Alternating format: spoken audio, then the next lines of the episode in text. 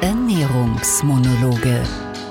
Der Gesundfühl-Podcast von Nahrungsmittel-intoleranz.com mit dem Ernährungsbiologen Magister Dr. Michael Zechmann-Kreis. Herzlich willkommen, ich bin Michael Zechmann-Kreis und begrüße Sie zur vierten Folge der Ernährungsmonologe. Der Podcast läuft auf allen gängigen Podcast-Kanälen und ich freue mich, wenn Sie ihn mit Ihren Freunden und Freundinnen teilen. Ich habe in der letzten Folge über die Fructoseintoleranz begonnen zu sprechen.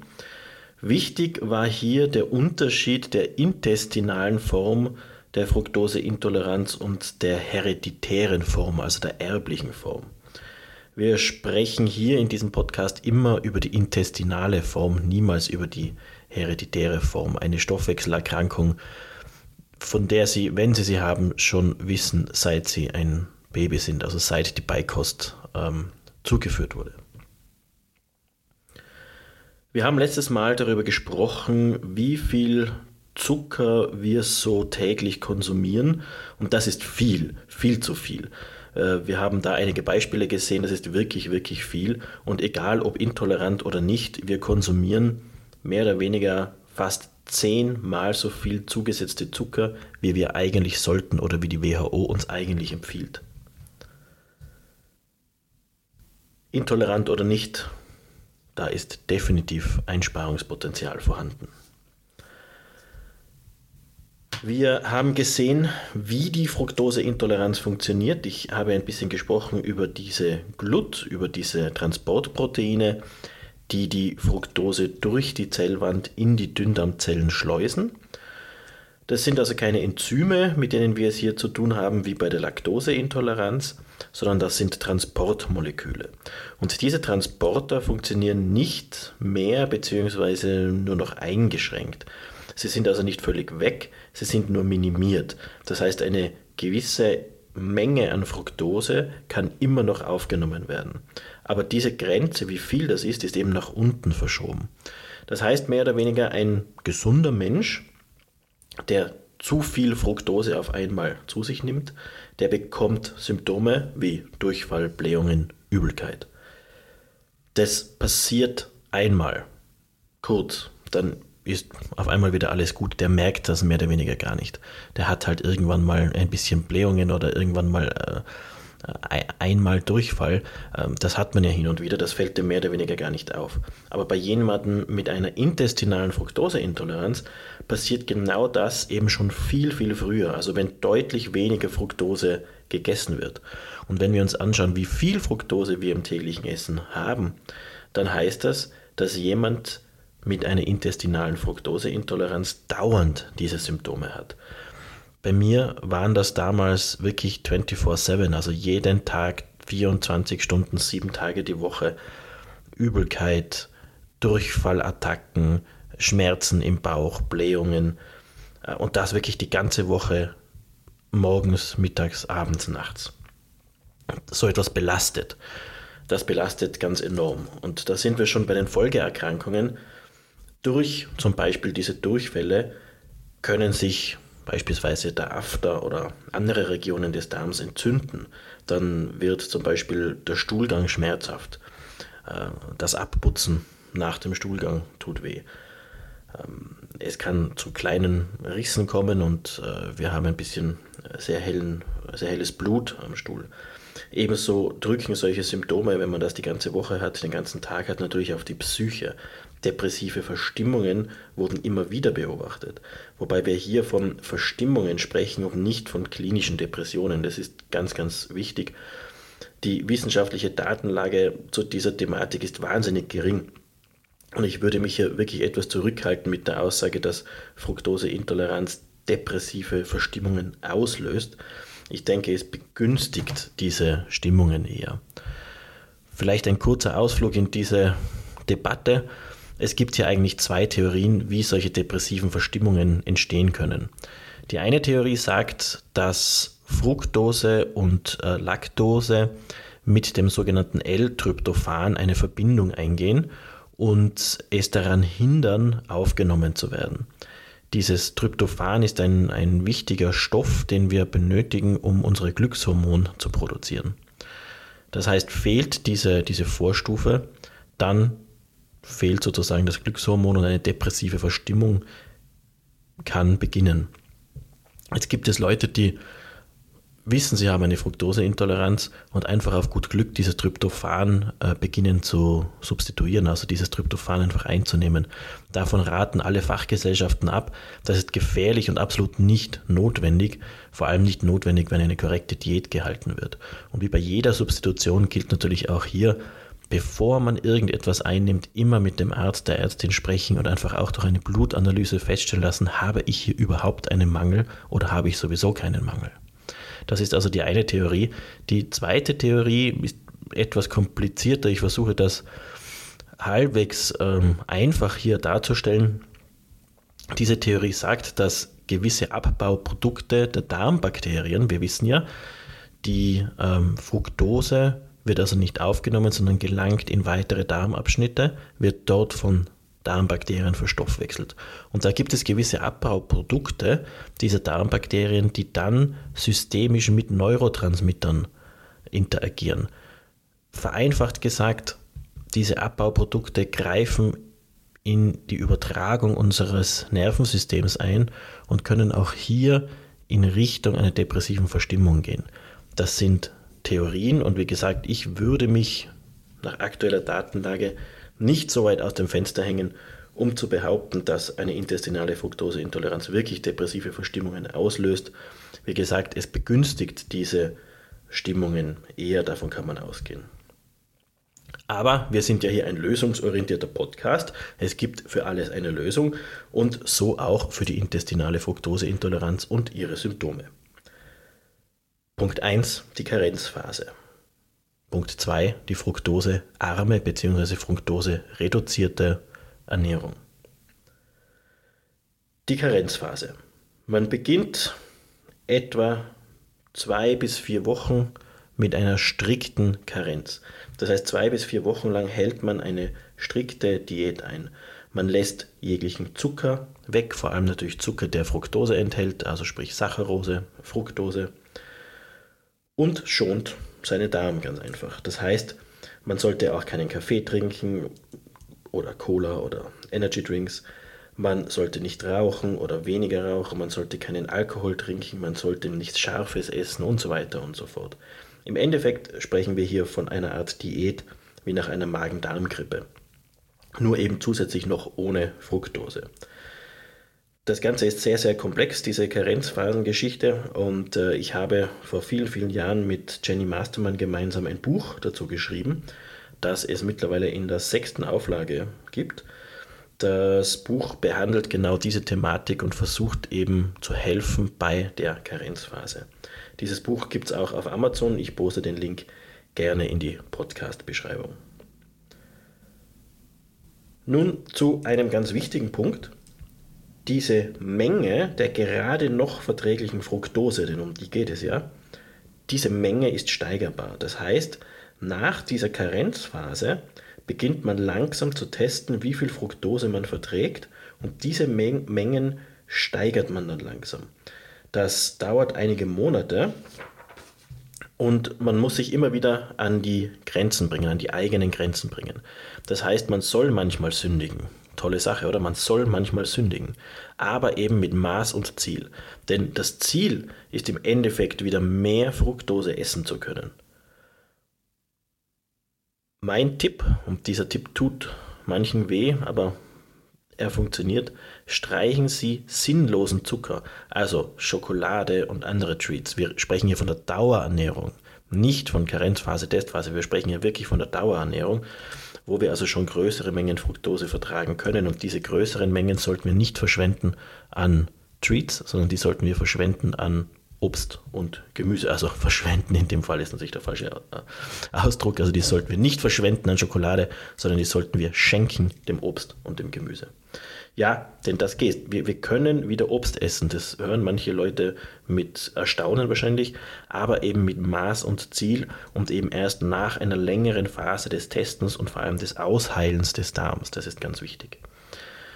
Auch wichtig dabei das Sorbit, das hatten wir noch nicht besprochen. Sorbit ist ein Zuckeralkohol und dieses Sorbit geht ähnliche Wege im Darm wie die Fructose.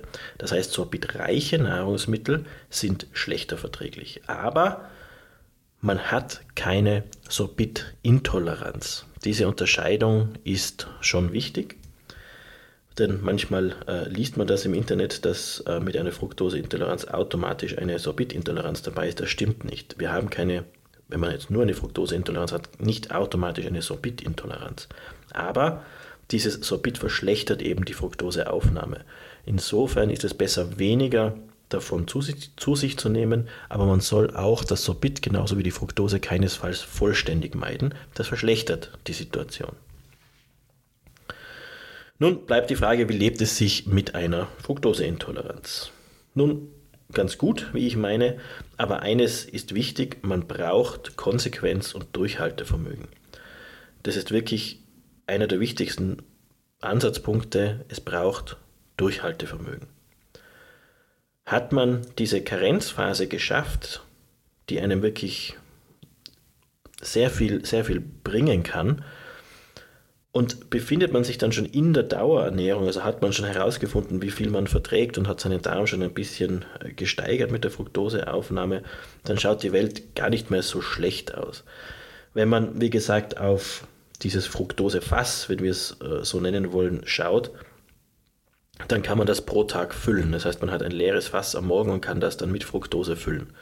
Und ich fülle mein Fructosefass lieber mit einer Kiwi, einer Banane oder Mandarine, als eben mit Schokolade und Kuchen. Wobei auch hier heißt, sündigen ist nicht schlecht, wenn man die ganze Woche brav keine zugesetzten Zucker zu sich nimmt und schaut, dass man in, im Bereich der WHO-Empfehlung ist, kann man am Wochenende auch Schokolade oder Kuchen essen. Vollkommen egal.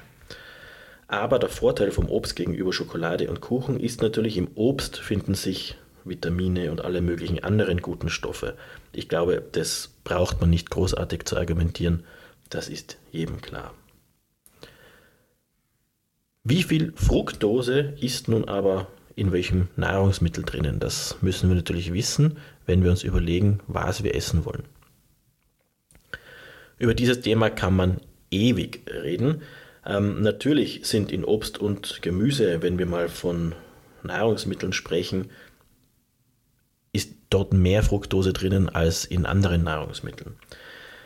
Grundsätzlich gibt es sehr, sehr fruktosearme, nennen wir es jetzt mal Grundnahrungsmittel, die wir immer verzehren können, wie zum Beispiel Nudeln, wie zum Beispiel Reis.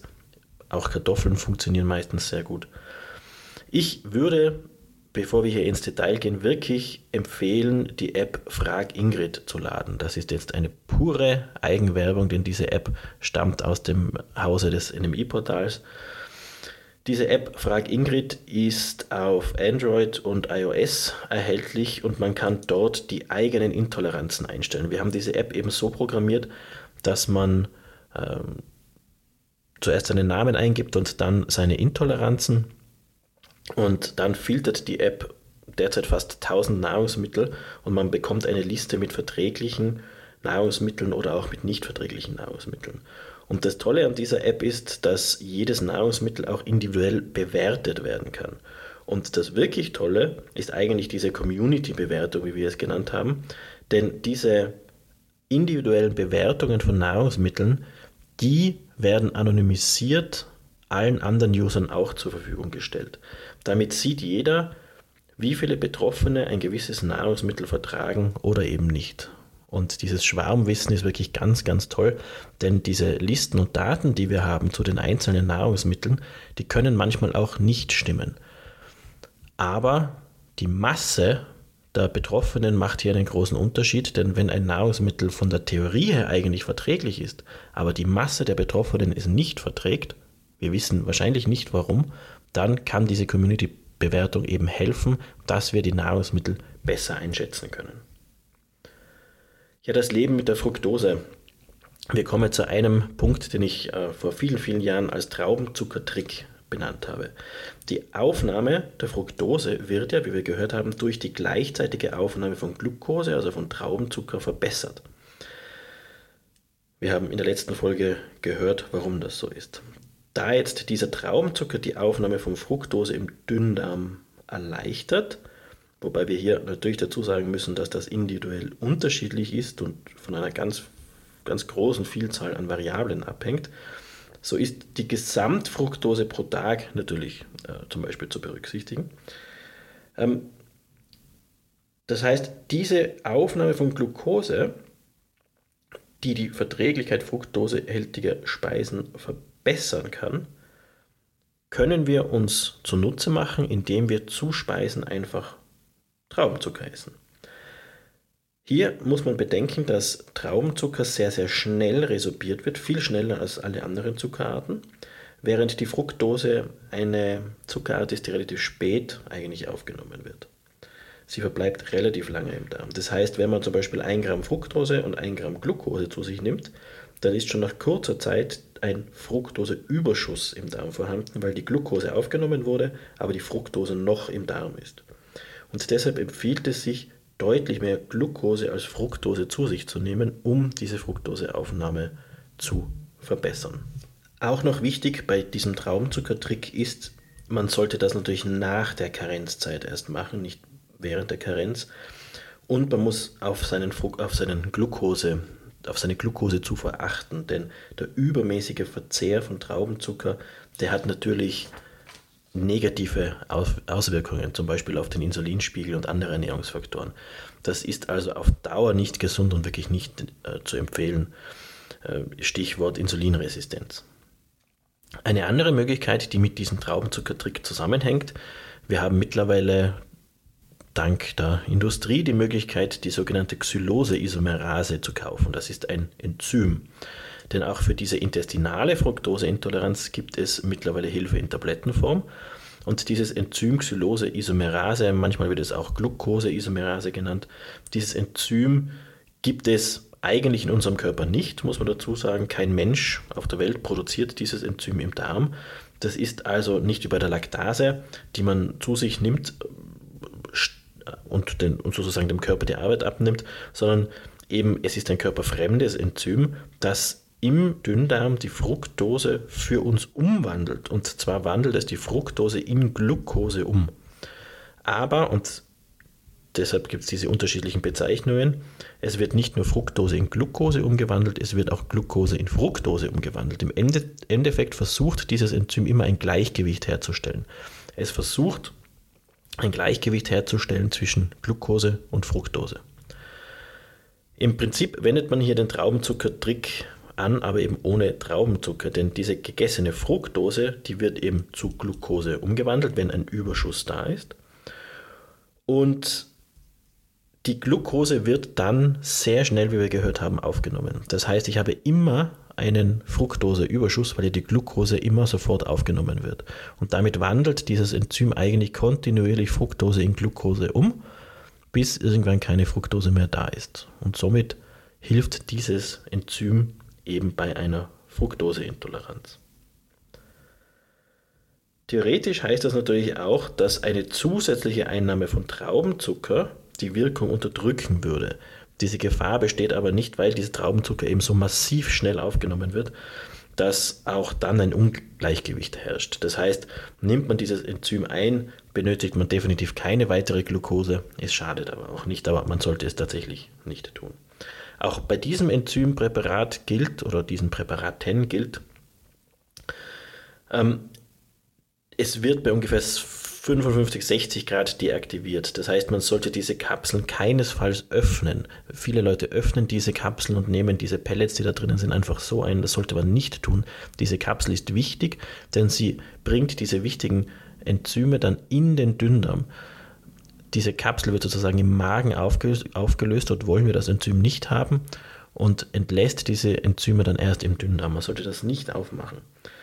Und man sollte eben diese Enzymtabletten nicht bei über 50 Grad Celsius lagern. Am besten lagert man sie bei Raumtemperatur. Das ist zu beachten, wenn man zum Beispiel äh, im Urlaub ist und das Auto in der Sonne stehen hat. Man nimmt dann ein bis vier Kapseln direkt vor einer fruktosereichen Mahlzeit ein und zwar nicht, wie es oft heißt, 20 Minuten vorher, sondern tatsächlich zu den ersten Bissen einnehmen. Dann funktioniert das eigentlich sehr, sehr gut. Ja, und damit kommen wir zu dem letzten Punkt dieses Podcasts. Es geht um mein Lieblingsrezept. Und mein Lieblingsrezept ist unter anderem deshalb ein Lieblingsrezept, weil es mit vielen Erinnerungen an einen wunderschönen Urlaub auch verknüpft ist. Fried Rice, gebratener Reis. Ich habe das in Thailand kennengelernt und finde es wirklich die perfekte Mahlzeit für die Karenz, aber auch für danach. Man nimmt einfach gekochten Reis, der übrigens sehr, sehr viel Eiweiß hat, so als Nebenbemerkung, was also zum Beispiel dadurch auch deutlich besser ist als Nudeln. Man brät diesen gekochten Reis dann scharf an, am besten in einem Wok, und kann eigentlich jegliche Zutat dazugeben. Völlig fruktosefrei, zum Beispiel Ei oder Hühnerfleisch, wunderbar verträglich in der Karenz. Da braucht man gar nicht mehr als einfach nur Reis mit Hühnerfleisch, Reis mit Hühnerfleisch und Ei. Und man kann dann langsam die Fructose steigern. Man kann zum Beispiel ein paar Zucchini-Scheiben dazugeben. Man kann auch Zwiebel dazugeben. Man kann Champignons, Brokkoli, Karotten dazugeben. Man kann die individuellen Verträglichkeiten dieser verschiedenen Gemüsesorten probieren und kann wahnsinnig schmackhafte und teilweise auch schöne Gerichte produzieren. Es gibt eigentlich keine Grenzen der Fantasie, was Fried Rice betrifft. Ja, und zum Abschmecken kann man dann Salz oder auch Sojasauce nehmen, die ist sehr gut verträglich bei Fructoseintoleranz. Und bei den Gewürzen ganz wichtig, man muss würzen, würzen, würzen. Alle frischen grünen Gewürze sind sicher fruktosefrei. Keine Angst vor Basilikum, Oregano, Minze, Rosmarin, Petersil, ganz egal. Das ist ein wunderschönes Beispiel, diese grünen, ähm, diese grünen, äh, na, wie heißen sie, Gewürze. Äh, grüne Gewürze haben teilweise sehr hohe Fructosewerte, wenn man sie auf 100 Gramm rechnet. Deshalb sind sie in manchen Listen als rot markiert, was einfach nicht stimmt, weil hier die Verträglichkeit nicht auf die Verzehrmenge gerechnet ist. Das heißt, selbst wenn ein Petersilblatt eine hohe, eine hohe Menge an Fructose pro 100 Gramm Lebensmittel hat, hat ein kleines Büschel Petersilie kaum Fructose. Es ist sogar in der Karenzphase verträglich. Also keine Angst vor frischen, grünen Gewürzen. Da gibt es nichts, was Fructose beinhaltet. Auch Kurkuma funktioniert sehr gut. Pfeffer könnte man auch empfehlen.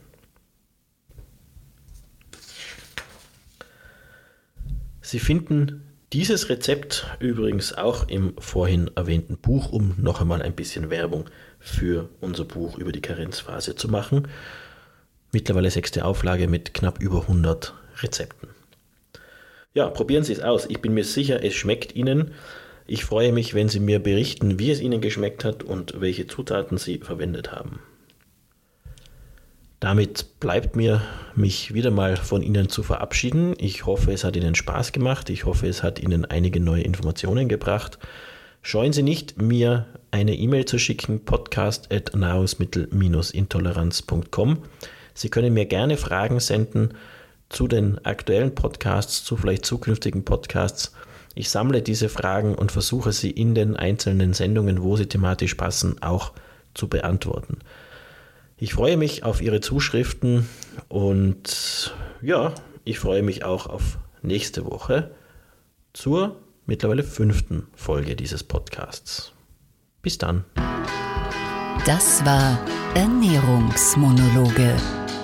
Der Gesundfühl-Podcast von Nahrungsmittel-intoleranz.com mit dem Ernährungsbiologen Magister Dr. Michael Zechmann-Kreis.